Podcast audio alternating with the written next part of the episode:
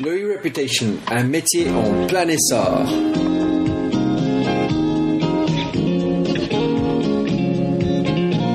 Alors, hello, bonjour et bienvenue sur Minter Dialogue. Je suis Minter Dial, votre compère pour cette émission radio téléchargeable, autrement dit un podcast.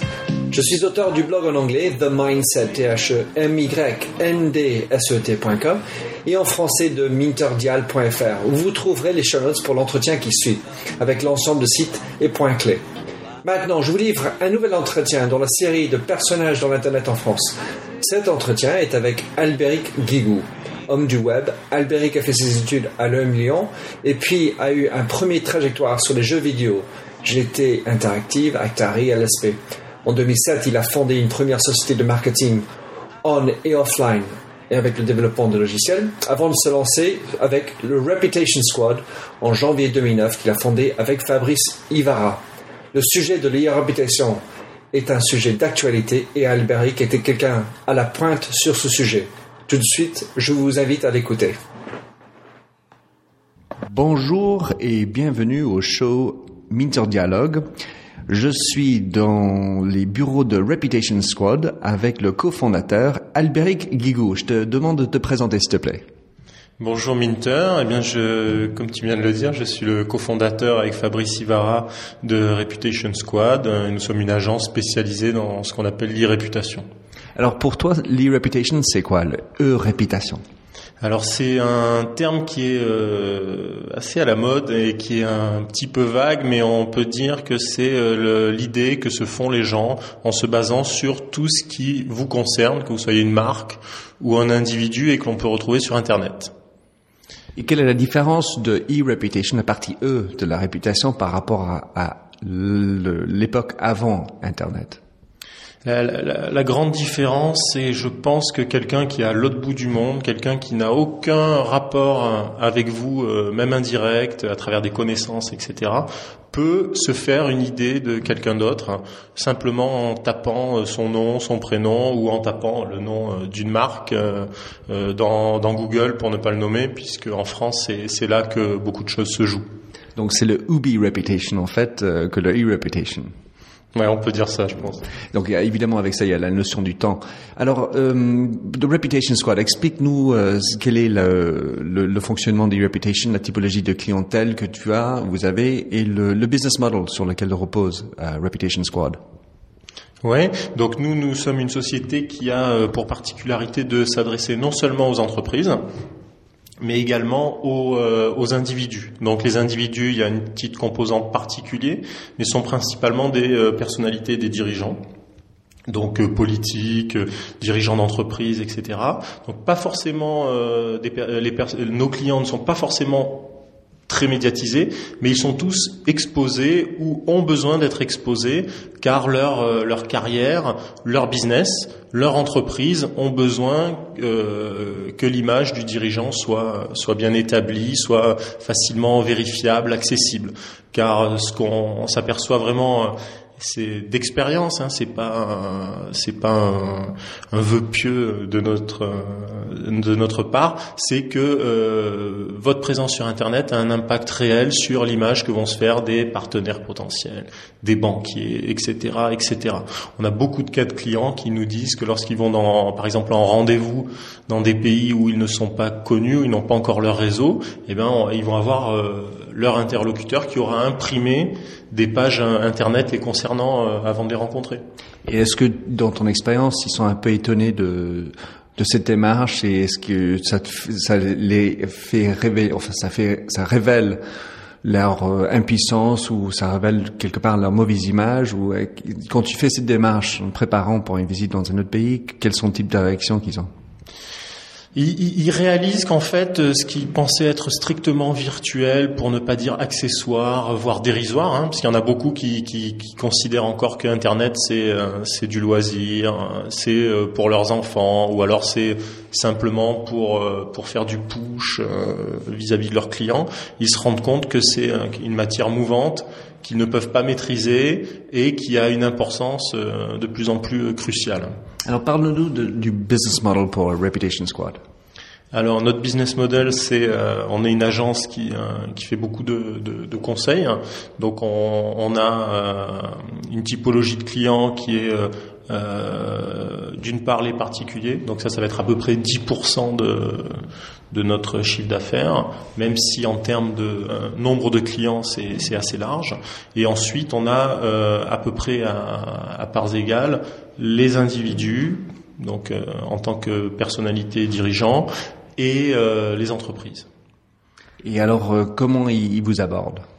Alors nous, euh, notre une de notre deuxième spécificité, à part le fait de traiter aussi bien les individus que les entreprises, c'est de d'avoir une composante juridique. Nous considérons que, contrairement à certaines idées reçues sur sur le web, certains contenus doivent être supprimés car leur impact est, euh, est bien trop grand sur la vie de certaines personnes sans qu'il n'y ait euh, aucune légitimité à ce que ces contenus soient présents, parce qu'ils sont faux, diffamatoires, etc. etc. Donc, euh, de par ce positionnement euh, de ce que la presse a pu appeler les nettoyeurs du net, et qui est qu'une composante de ce que nous faisons. Euh, de par ce positionnement, beaucoup de gens viennent nous voir par le biais de la crise. C'est parce qu'ils ont, ils font face à une crise. Alors elle peut être d'une, d'un degré plus ou moins important, mais c'est par ce biais de la crise qu'ils viennent vers nous. Et donc nous avons beaucoup de clients qui euh, viennent avec la peur du web et nous transformons cette peur en euh, la prise de conscience qu'il s'agit avant tout d'une opportunité et qu'une fois que nous avons résolu cette période de crise, que nous leur avons fait surmonter la crise, ils vont pouvoir saisir à bras le corps euh, Internet et euh, bénéficier surtout de ces bénéfices en termes de création de réseau, euh, acquisition d'informations, etc., etc. J'étais dans une conférence l'autre nuit avec, euh, je te racontais avec Jean-Marc, euh, je ne me souviens pas de son nom. Monac, je crois. C'est ça, Jean, Jean, Jean-Marc Monac. Et il disait qu'en fait, il faut être dans la projection plutôt que dans la protection. C'est l'histoire de, une fois qu'on a passé le, la, enfin, la mauvaise période, d'aller dans une projection, de créer une belle réputation autour de, de, de sa présence en ligne, en fait. Oui, absolument. C'est l'enjeu, c'est vraiment de, de, de, participer avant toute chose, avant une crise, même si on n'aura jamais de crise. Voilà, il faut participer, il faut que l'on participe euh, à la création de sa propre image. Euh, il n'y a pas forcément toujours des, dangers énormes. Par contre, euh, c'est hors de question, mon point de vue, d'être seulement défini par des tiers. Il faut aussi participer de la propre construction de, de sa réputation. Donc, les tiers peuvent donner la perception qu'ils ont de qui vous êtes, mais c'est aussi à vous de dire en tant que marque, en tant que produit, en tant qu'individu euh, qui vous êtes et ce que vous avez à, dire. Donc, comme tu disais avant, en fait, l'image c'est pas quelque chose qui est statique, c'est quelque chose qui évolue. En fait, ça devient une question de communication plutôt juste d'image quelque part pour être. Euh, enfin, c'est une image qui bouge et, et la communication participe là-dedans.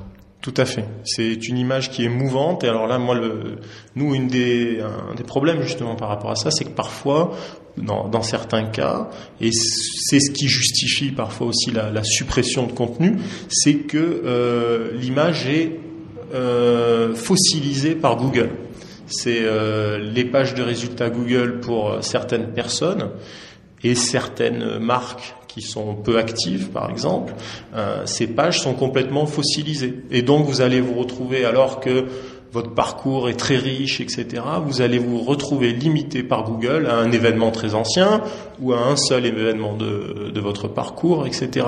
Donc il faut être actif, et intervenir de manière constante pour lutter contre cette fossilisation que, que peut produire Google.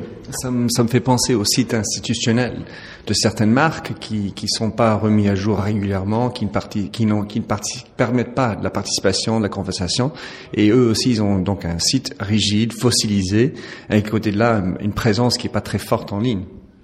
Oui, oui, on, on rencontre beaucoup de, de, cas comme ça, hein, qui sont euh, qui sont qui sont perturbants en termes d'image. Alors certains ne, s'en rendent pas compte parce que leur business fonctionne encore bien, etc. Mais s'ils se penchaient de plus près sur euh, la réalité de, leur activité, euh, ils verraient qu'il y a déjà un impact sur ce, du fait de cette fossilisation. Si on prend par exemple le recrutement, je pense que c'est un, des bons moyens de, de mesurer ça. Quand on cherche à recruter des jeunes aujourd'hui, euh, avoir un site qui est à jour, avoir un site qui a une bonne gueule entre guillemets, avoir une présence sur certains réseaux sociaux éventuellement, etc.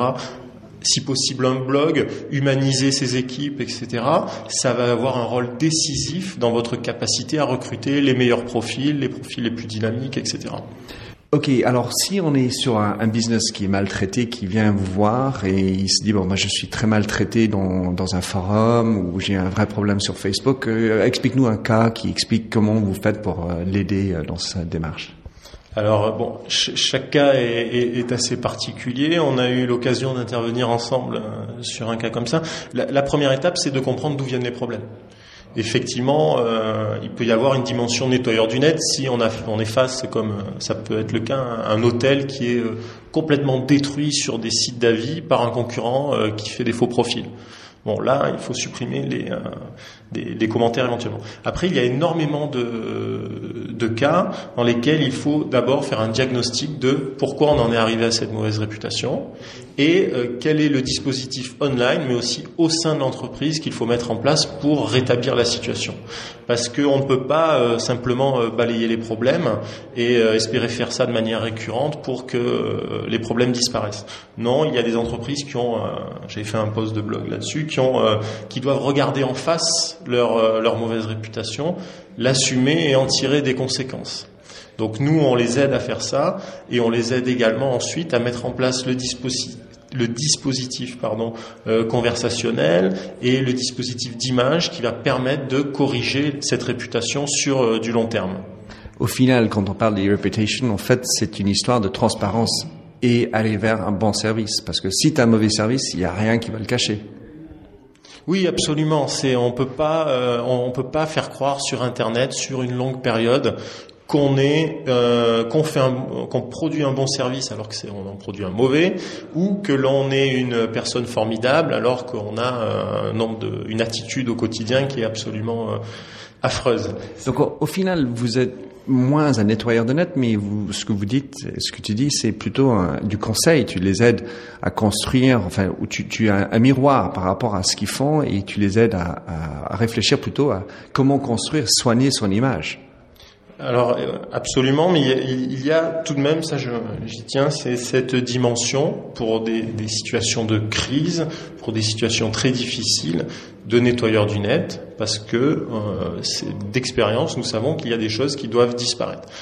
Et c'est beaucoup plus parlant quand on pense aux, individus, hein, mais nous, on, a des gens qui nous appellent en pleurs, parce que quelqu'un a euh, inventé des, des balivernes à n'en plus finir sur des blogs. Euh, pour, euh, lui nuire. Et là, euh, on a des situations où, à part nettoyer, il n'y a aucune autre euh, solution. Donc c'est une dimension de notre travail. Après, c'est vrai que nous, nous, ce que nous préférons pour nos clients, c'est les accompagner dans la construction de leur image. Et, et dans ce qu'on appelle pour les individus, alors je sais pas le, le terme est un peu spécial, mais le personal branding, c'est vraiment faire en sorte que lorsque l'on se renseigne sur vous, on trouve de l'information qui soit pertinente, cohérente, intéressante. Bah, Raconte-nous une histoire euh, sans nommer, bien entendu, de quelqu'un qui a, qui a eu euh, ces pleurs là, qui sont venus vous voir, et comment vous avez traité. Euh, Raconte-nous une anecdote là-dessus. Alors une anecdote là-dessus, euh, j'en ai euh, j'en ai plusieurs, mais elles sont en fait assez similaires bien souvent puisque ce sont des, des règlements de compte. C'est euh, à chaque fois c'est une, une, vengeance de la vie réelle. Hein, ça part pas de nulle part. C'est pas euh, c'est pas dû c'est pas de la faute d'internet. C'est pas dû au virtuel. C'est euh, quelque chose qui s'est passé dans le monde réel. Et avant on aurait utilisé le, le téléphone pour faire des, des, appels anonymes. On aurait fait des courriers comme un corbeau, etc.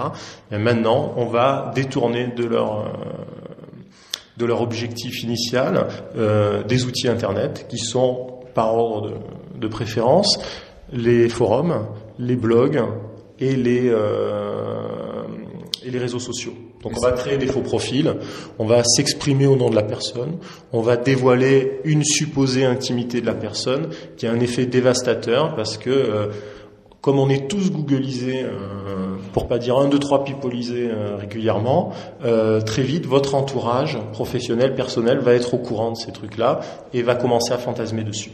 Bon, il y a, un terme qui vient en anglophone qui s'appelle frépé, qui est violé, rape, mais avec un F pour dire que j'ai violé votre page Facebook. C'est aussi fait partie de ce que ce type de dispositif arrive aussi?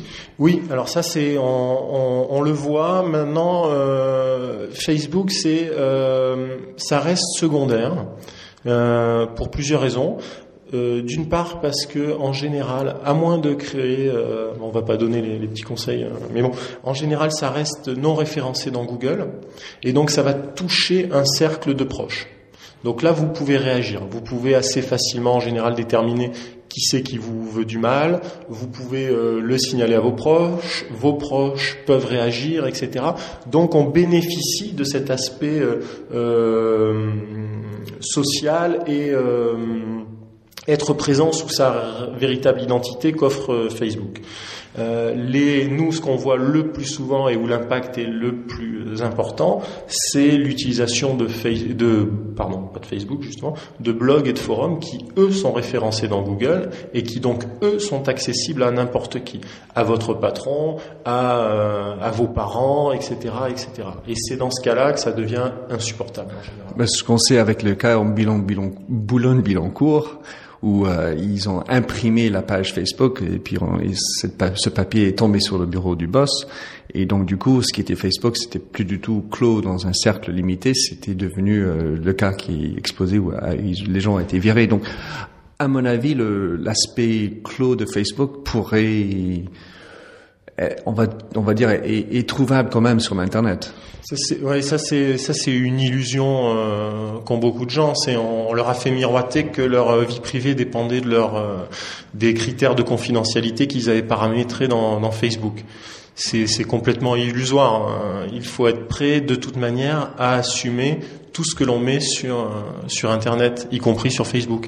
Même si on, quelqu'un qui est votre ami aujourd'hui ne le sera peut-être pas demain. Euh, votre mot de passe, vous pouvez le perdre. Votre gamin peut faire une erreur euh, en se connectant, euh, et que sais-je encore. Donc, à partir du moment où on met quelque chose sur Internet, parfois même derrière un pseudo, il faudrait être prêt à l'assumer à l'assumer devant ses proches, à l'assumer devant son patron, à l'assumer devant la justice. Donc il faut être extrêmement prudent parce qu'on peut remonter à vous de manière euh, assez facile en général. Donc pour moi, ça m'envoie vers être authentique, être toi, et être le plus vrai, donc que tu sois sur le virtuel ou réel, être en, en synergie. Mm-hmm. Combien de fois je suis tombé sur un ordinateur au, à l'aéroport et la personne avant n'a pas délogué, enfin c'est pas sous, sous désinscrit, ce qui fait que je pourrais, j'aurais pu faire n'importe quoi sur son site. Ça t'est arrivé au-dessus? Oui, bien sûr. Ouais. Donc ça, c'est vrai qu'il y a des règles de base de prudence euh, qui font que nous, on a, on a des cas comme ça de gens qui euh, qui ne loguent pas leur leur PC entre midi et deux euh, et qui se retrouvent avec des, des, photos volées sur Internet, par exemple. Alors ils savent pas d'où ça vient, euh, ils estiment que ce n'est pas de leur faute, alors qu'avec quelques règles de base, de mots de passe, etc., euh, on arrive à se prémunir de ce genre de choses. Alors Albert Guigou, juste deux questions de plus. Euh, pour toi, pour rester au courant de tout ce qui se passe en, matière de l'e-reputation, vu que c'est quelque chose de, qui reste encore très nouveau, quelles sont tes références ou est-ce que tu regardes pour te, te garder informé?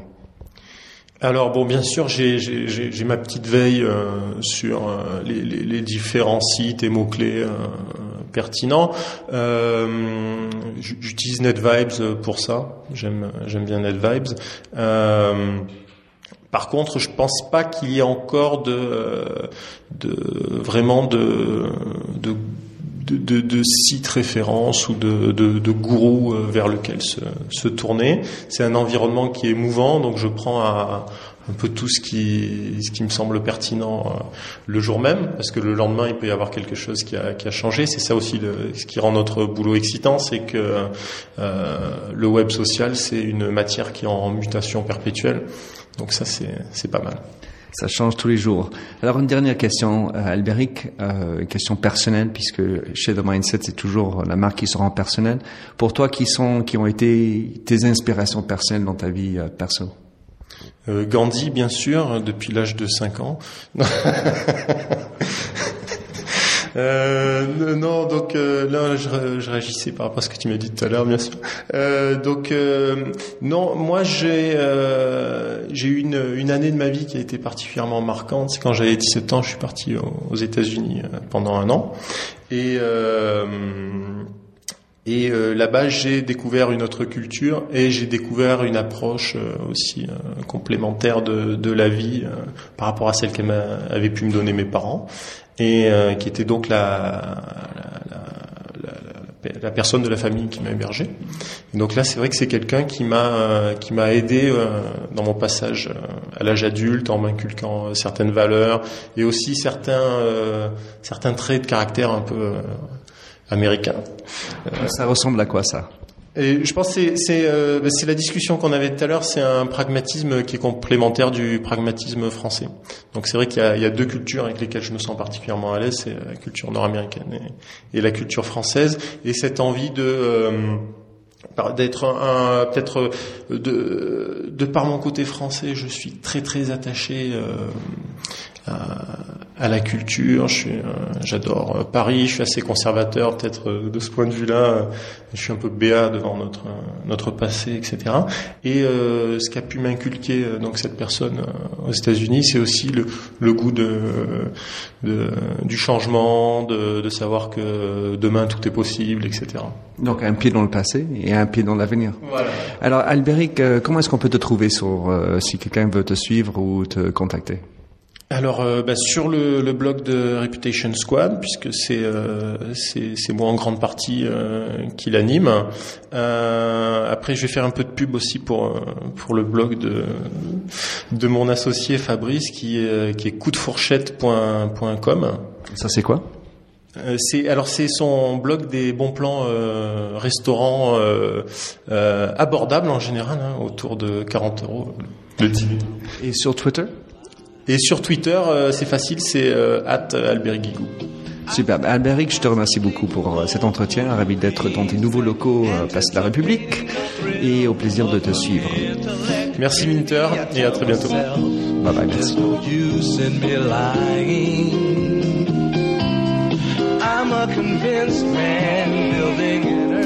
Merci d'avoir écouté cette émission de Minter Dialogue avec Alberic Guigou, le cofondateur de Reputation Swap. Vous trouverez tous les sites et références dans les show notes comme d'habitude sur minterdial.fr. Vous pouvez également souscrire au show Minter Dialogue où vous trouverez d'autres entretiens dans cette série d'hommes et de femmes de l'Internet en France, dans celui avec Fabrice Eppelboin, Reed White Webb, Jacques Lorne de Laura Merlin, Vincent Ducret, conseiller Internet au gouvernement, parmi d'autres. Sinon, je vous invite également à me retrouver sur mon site anglophone, themindset.com, t h e m y n d s e t.com la marque se rend personnelle où j'écris sur les enjeux des marques sur le digital. J'ai aussi un newsletter hebdomadaire que j'édite. Vous trouverez dans The Mindset, en anglais bien sûr. Enfin, vous pouvez aussi choisir de me suivre sur Twitter avec le nom MDIAL, M-D-I-A-L. En tout cas, faire du podcasting, c'est une nouvelle forme de consommation de médias. C'est pratique et mobile. Faites circuler si cela vous a plu. Merci, au revoir. Bonne continuation. I'm a convinced man practicing my lines. I'm a convinced man here in these confines. A convinced man in the arms of a woman.